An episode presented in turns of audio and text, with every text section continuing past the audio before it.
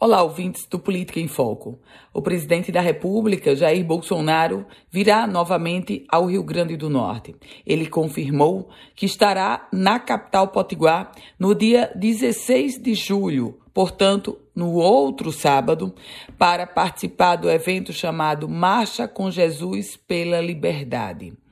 Essa vai ser a quarta vez que o presidente vem ao Rio Grande do Norte no intervalo de três meses. De fato, chama a atenção essa especial visita do presidente Bolsonaro ou a quantidade de visitas em curto espaço de tempo. No entanto, isso pode ser justificado por um aspecto político-eleitoral. Primeiro, o presidente ele tem demonstrado uma preocupação muito grande com o eleitorado do Nordeste, pelo fato de estar na região principal eleitorado do concorrente dele, que é o ex-presidente Lula. Segundo aspecto, no Rio Grande do Norte está uma governadora do PT, PT, o partido, o principal partido de oposição ao presidente Jair Bolsonaro. E nesse contexto todo há um terceiro aspecto.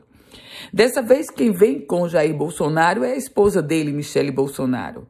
E o presidente também, o presidente e o marketing dele, sobretudo, tem demonstrado uma preocupação em buscar estar mais próximo do eleitorado feminino. É diante de todo esse contexto que o presidente da República desembarca no dia 16 de julho, não com uma agenda administrativa, mas, sobretudo, com uma agenda político-eleitoral. Ah, os detalhes dos eventos ainda não foram divulgados, mas há uma expectativa de que Jair Bolsonaro, além do evento Marcha com Jesus pela Liberdade, ele participe também de algumas é, de alguns outros eventos no bairro do Alecrim, na cidade de Natal. Alecrim, que é um dos mais tradicionais bairros da capital. Eu volto com outras informações aqui no Política em Foco com Ana Ruth Dantas.